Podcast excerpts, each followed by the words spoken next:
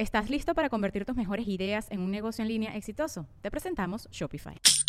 Tal vez no lo sabías, pero nuestro podcast More Than Mamis es un negocio. Y lo comenzamos, por supuesto, para desahogarnos y hablar sobre la maternidad, no para convertirnos en expertas de ventas y del e-commerce. Así que sí, necesitábamos ayuda para vender nuestro merch y poner en marcha nuestra tienda. Por eso estamos tan contentas de usar Shopify. Regístrate con tan solo un dólar por mes en shopify.com barra sonoro, todo en minúsculas. Ve a shopify.com barra sonoro para llevar tu negocio al siguiente nivel. Shopify.com barra sonoro.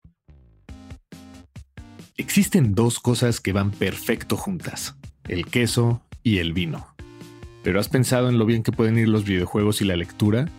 Spoiler alert, van muy bien juntos. Script es el mejor servicio de suscripción de lectura que te permite explorar todos tus intereses en cualquier formato. Cuenta con millones de ebooks, audiolibros, revistas y podcasts, todo desde la misma suscripción. ¿Cómo te suena por fin darte el tiempo de escuchar clásicos como La Ileada, o las aventuras de Sherlock Holmes mientras estás en la computadora o desde la tableta. No importa desde dónde, ahí está Script. En este momento, Script está ofreciendo a nuestra audiencia un descuento para tener dos meses por solo 19 pesos. Ve a prueba.script.com diagonal sonoro para tener dos meses de suscripción por solo 19 pesos es prueba.scribd.com diagonal sonoro para tener dos meses de suscripción por solo 19 pesos.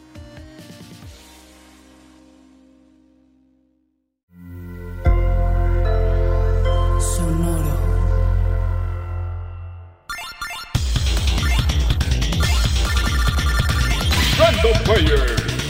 El archivo histórico y cultural del gamer. Las aventuras de un explorador y cazatesoros ficticio que han emocionado a los videojugadores, gracias a sus asombrosos gráficos, buen diseño de niveles, interesantes acertijos y memorables historias. Uncharted. El 16 de noviembre de 2007 saldría la PlayStation 3, por lo que Sony necesitaba una fuerte alineación de juegos de lanzamiento. Entre ellos estaría una propiedad intelectual completamente nueva, creada por el estudio Naughty Dog quienes viendo las posibilidades técnicas de la plataforma se alejaron de los juegos con arte caricaturizado que habían hecho anteriormente, como Crash Bandicoot y Jack and Daxter, para incursionar en una nueva jungla, el fotorrealismo. El desarrollo del juego comenzó un poco más de dos años atrás y tomaría inspiración de aventuras clásicas de la literatura, así como de algunas más modernas como las películas de Indiana Jones o National Treasure pero la comparación más obvia sería con los videojuegos de Tomb Raider, cuando imágenes del juego se mostraron por primera vez en la convención E3 de 2006 durante la conferencia de Sony, recibieron una fuerte ovación, pero también el juego ganaría el mote de Dude Raider, por las similitudes con el título de Lara Croft pero con un dude, un tipo. Ya había juicios con el minuto y 20 segundos de video mostrados. La banda es culera. Afortunadamente, aunque sus creadores afirmaban que su intención no era ser un Tomb Raider hombre, esa retroalimentación sirvió para hacer aún más distinto el juego, enfocándose a acertijos más complejos y no tanto en las plataformas, pero sobre todo a un modo de combate que se vería también afectado por el lanzamiento de Gears of War en noviembre de 2006. Ya había momentos de resguardarse y disparar, pero la dinámica de Gears of War hizo que los desarrolladores los implementaran mayormente y los perfeccionaran. Amy Hennig, guionista y directora del videojuego, fue quien ideó a Nathan Drake. Sic parvis magna? Greatness from small beginnings. It was his motto. Un nieto ficticio del explorador Sir Francis Drake, que andaba por ahí perdido en la vida hasta que Victor Sullivan o Sully para los cuates You stick with me and I'll teach you a few things.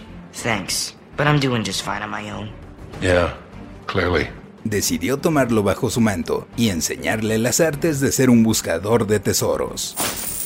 Todo enfocado a hacer al personaje y al juego creíbles, como si fueran algo de la vida real. La ilustradora y diseñadora Corey Heinzen fue la encargada de crear la apariencia de Nathan, el personaje principal, tomando aspectos de historietas como Doc Savage y Tintin, así como de papeles interpretados por los actores Harrison Ford, Bruce Willis, Cary Grant e incluso Johnny Knoxville, los cuales también definirían su personalidad. Era cool pero sin ser burlón en exceso, varonil pero sin una hipermasculinización o grandes músculos, e inteligente pero con verosimilitud no estaba exento de caer en tentaciones, traiciones y trampas, lo que resultaba muy importante, pues dentro de la historia, en más de una ocasión, el cazador se vuelve la presa. El director creativo de Naughty Dog lo describiría en la delgada línea entre ser un verdadero cretino y un rebelde adorable, como estaba planeado Uncharted.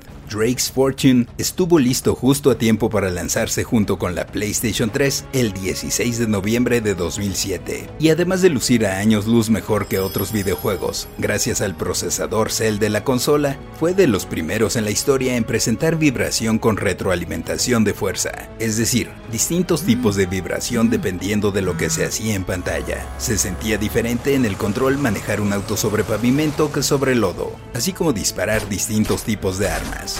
El juego duraba alrededor de 8 horas y gracias a su gran diseño y valores de producción fue un éxito. Poco después de dos meses de su salida había vendido más de un millón de copias. En esa primera entrega de aventura y acción en tercera persona, tendríamos que ir tras el tesoro de El Dorado, que no sería una ciudad, sino una estatua, acompañados tanto por Soli como por una reportera llamada Elena Fisher. Oh, Elena Fisher, last year's model. That's cute. Que se volvería el interés romántico principal del protagonista durante la serie.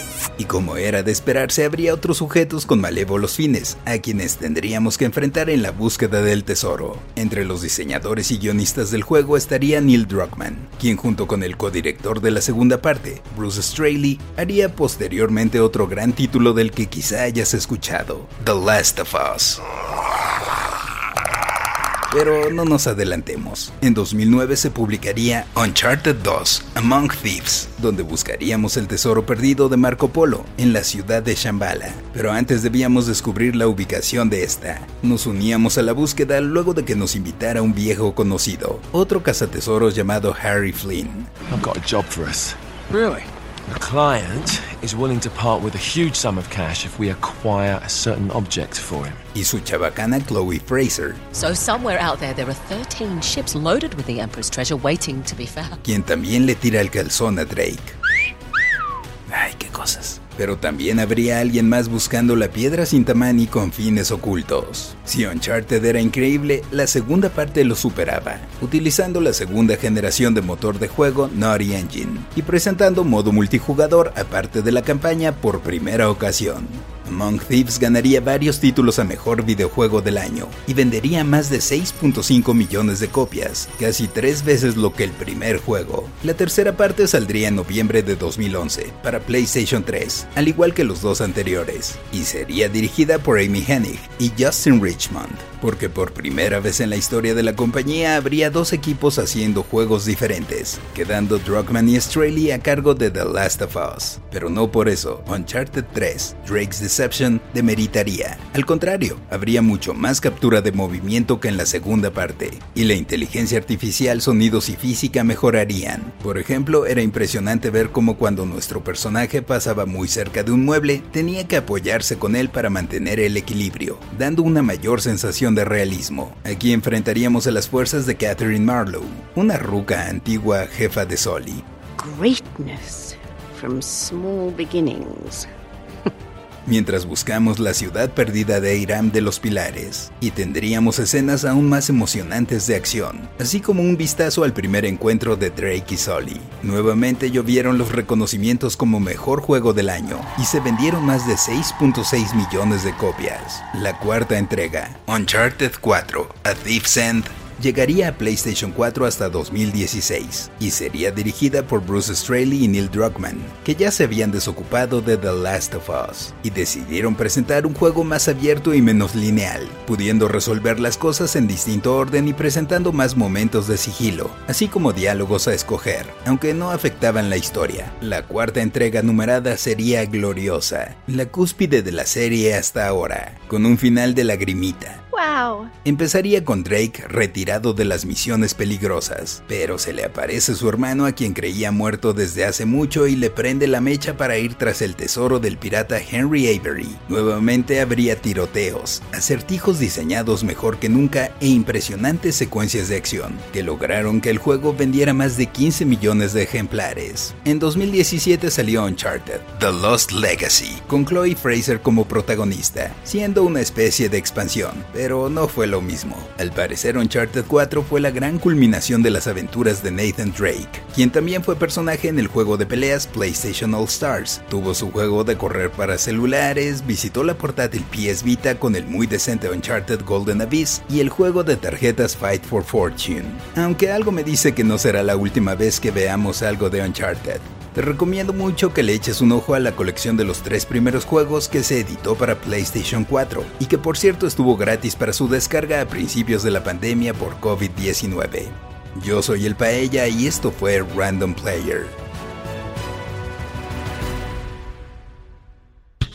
Random Player es un podcast original de Sonoro, disponible en cualquier plataforma donde escuches tus podcasts. Suscríbete en Spotify y comparte este episodio con tus amigos. Yo soy el Paella y esto fue Random Player. Random Player.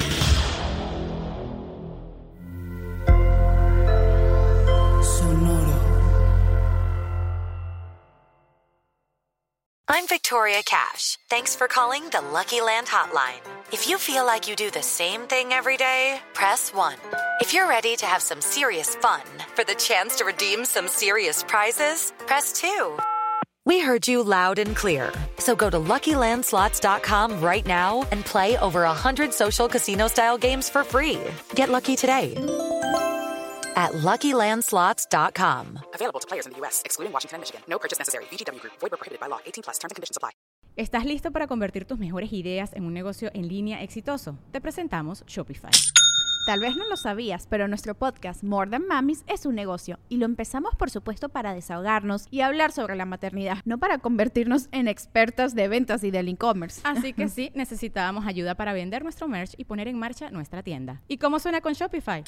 Llegó otra venta. Shopify es la plataforma de comercio que está revolucionando millones de negocios en todo el mundo. Ya seas un emprendedor desde tu casa o desde donde sea, Shopify es la única herramienta que necesitas para iniciar, administrar y hacer crecer tu negocio sin dificultades. Con Shopify puedo gestionar pedidos, envíos y pagos desde cualquier lugar, brindándote toda la información y estadísticas de tus ventas al detalle. Regístrate para un periodo de prueba con tan solo un dólar al mes en shopify.com barra sonoro, todo en Ve a shopify.com barra sonoro para llevar tu negocio al siguiente nivel. Shopify.com barra sonoro.